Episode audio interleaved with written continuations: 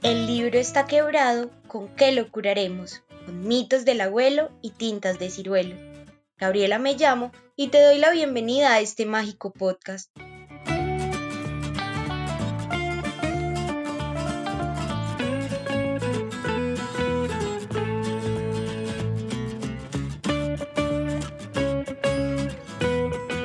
Profes, papitos, niños, hemos bailado con gatos, hablado con hormigas, luchado contra los males de la caja de Pandora. Los viajes no necesariamente te obligan a salir de casa. Las aventuras habitan en los cuentos de tus papás, en los recuerdos de la familia, en el libro más pequeño y perdido en la biblioteca, o en un podcast como este. Esperamos tengas bien guardada la caja con todos los tesoros que hemos recolectado hasta ahora. Ella nos servirá al final para encontrarnos todos juntos en un maravilloso lugar parecido al que nos sumergiremos hoy.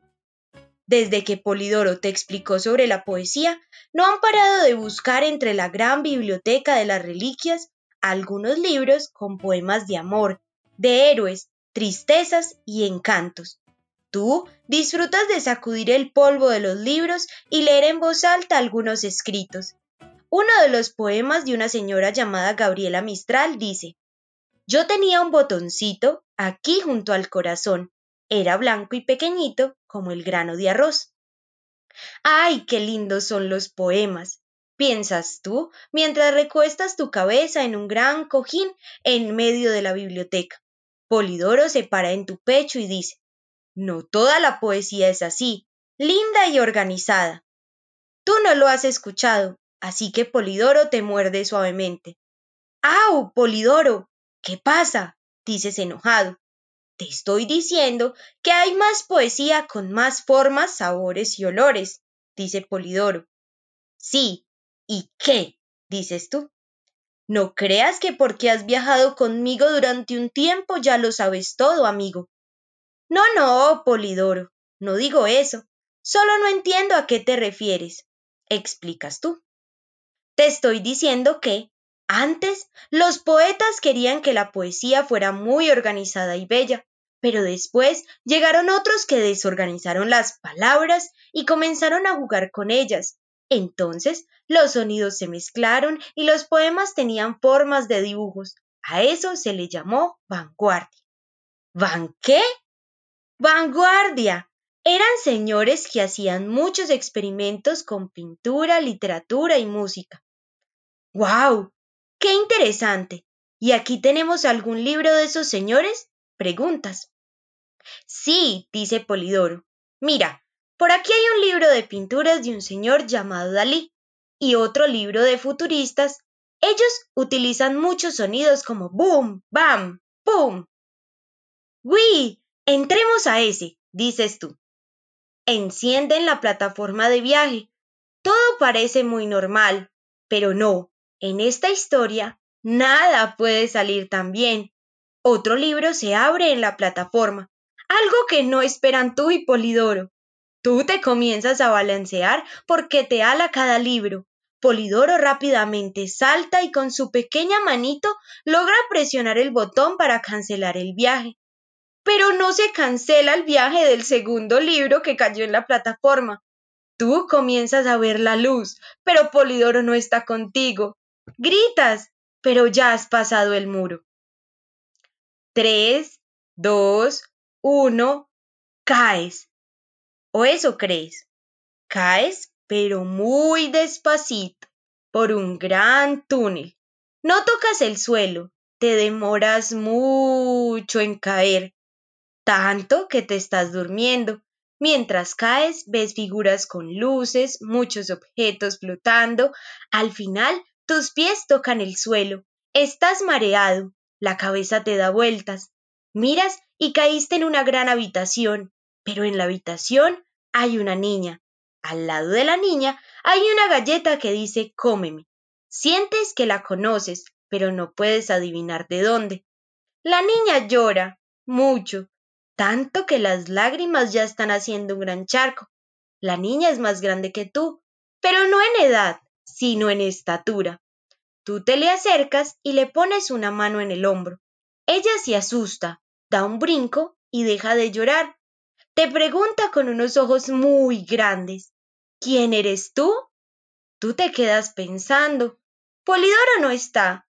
No sabes dónde estás. Ahora tú tienes ganas de llorar. La niña se acerca al ver que no contestas. Ella se llama Alicia y estás en el país de las maravillas. Ella se sienta a tu lado y te explica que conoce muy bien este lugar, así que ya no te sientes solo. Los dos logran salir de la gran habitación comiendo un poco de la galleta que dice Comoy. Alicia dice que te hace más pequeño o más grande. Con una diminuta estatura pasan la puerta. Ya afuera hay un gran jardín con muchas rosas, pero Alicia no quiere pasar por ahí. Tú preguntas por qué. Resulta que las flores son muy groseras en ese lugar y siempre critican tu forma de vestir o caminar. Siempre te dicen que eres una flor muy fea. Y yo no soy una flor, dice Alicia. Soy más Alicia que ayer y menos Alicia que mañana. Tú no entendiste lo que quiso decir, pero suena muy bonito, como la poesía. Te quedas pensando en ¿quién eres tú? Como no quieren pasar las flores, tienen que cruzar un laberinto lleno de rosas blancas y rojas. Pero un momento, ¿tú a dónde vas? Si ni siquiera sabemos qué misión tienes en esta historia. Voy a acompañar a Alicia. Por cierto, Alicia, ¿tú qué misión tienes? Parece que vas para algún lugar específico, le dices tú. Alicia te explica que ha ido al País de las Maravillas a derrotar al Jabberwocky. ¿Al qué? dices tú. Al Jabberwocky. Mira, lee este poema. Borgotaban los viscoleantes tobes, rijando en la solea, tadralaban, misébiles estaban los borgobes, y algo momios los verdos brachilaban. Cuidado, hijo, con el fablistanón, con sus dientes y garras muerde a presa, cuidado con el pájaro sonzón y rehuye al frumioso magnapresa, blandiendo su montante borpalino, al monstruo largo tiempo persiguió, bajo el árbol tam tam luego se vino, y un rato cavilando se quedó, y estando en su abismal cavilación, llegó el fablistanón ojo flagrante, tufando por el bosque fosfuscón, y se acercó veloz y burbujeante. Un dos, de parte a parte le atraviesa varias veces el borpalino acero, y muerto el monstruo, izando la cabeza, regresó galofando muy ligero. ¿De verdad el fablista no ha muerto? Ven que te abrace, niño radioroso. ¡Hurra, hurra! ¡Qué día ristolero! Risotó carcajeante y jubiloso. Borgotaba los viscoleantes tobes, rijando en la solea, tadralaban, misébiles estaban los borgobes y algo momios los verdos brachilaban. Un momento. Este poema se parece a los que te quería mostrar Polidoro la lagartija, pero no logras recordar cómo se llaman. Van, banana, bangur. Bueno, no importa, te acordarás después. Alicia te explica que tú puedes ayudarle a derrotar al Jabberwocky, Así que deciden entrar al laberinto juntos. Pero cuando entran, unos soldados vestidos de rojo comienzan a perseguirlos. Alicia grita explicándote que son los soldados de la Reina Roja. Ustedes corren y corren, pero no encuentran la salida. Los soldados comienzan a tirar flechas, pero ustedes las esquivan. Todo está perdido, piensas. ¡Qué país tan peligroso! Pero en ese momento aparece un gato, un gato gordo y sonriente. Alicia te dice que lo sigan. Él tiene respuestas, así que corren lo más rápido que pueden para perder a los soldados y siguiendo al gato encuentran la salida. Uf, estuvo cerca. Te tiras sobre el pasto. Sin Polidoro, tu lagartija preferida, esto parece una aventura de terror. El gato que los ha ayudado a salir de ahí los deja descansar un poco. Después les explica que deben de ponerse de pie, porque no hay mucho tiempo. ¿Qué? Todo esto es demasiado, piensas tú. El gato, sin dejar de sonreír nunca, se para en un lugar del bosque que tiene dos caminos.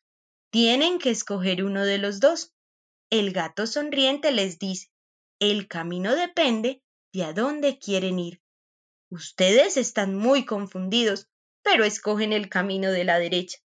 Alicia te toma de la mano y atraviesan el arco de flores que enmarca el camino. Todo se pone oscuro. A lo lejos suena un grito. Es el grito del Jabberwocky. Todo está muy tenebroso. Y esta historia continuará el próximo capítulo, cuando se enfrenten al Jabberwocky. Papitos, profes, niños, hoy tenemos muchas cosas de qué conversar. Por ejemplo, ¿qué te pareció el poema del Jabberwocky? ¿Cómo te imaginas a este monstruo del País de las Maravillas? ¿Te gustaría hacer un ejercicio de vanguardia? Te propongo que cojas una bolsa negra e introduzcas en ella muchas palabras recortadas de periódicos y revistas. Después revuélvela muy bien y ve sacando cada palabra hasta que tengas un poema. Hazlo con tus profes y papás.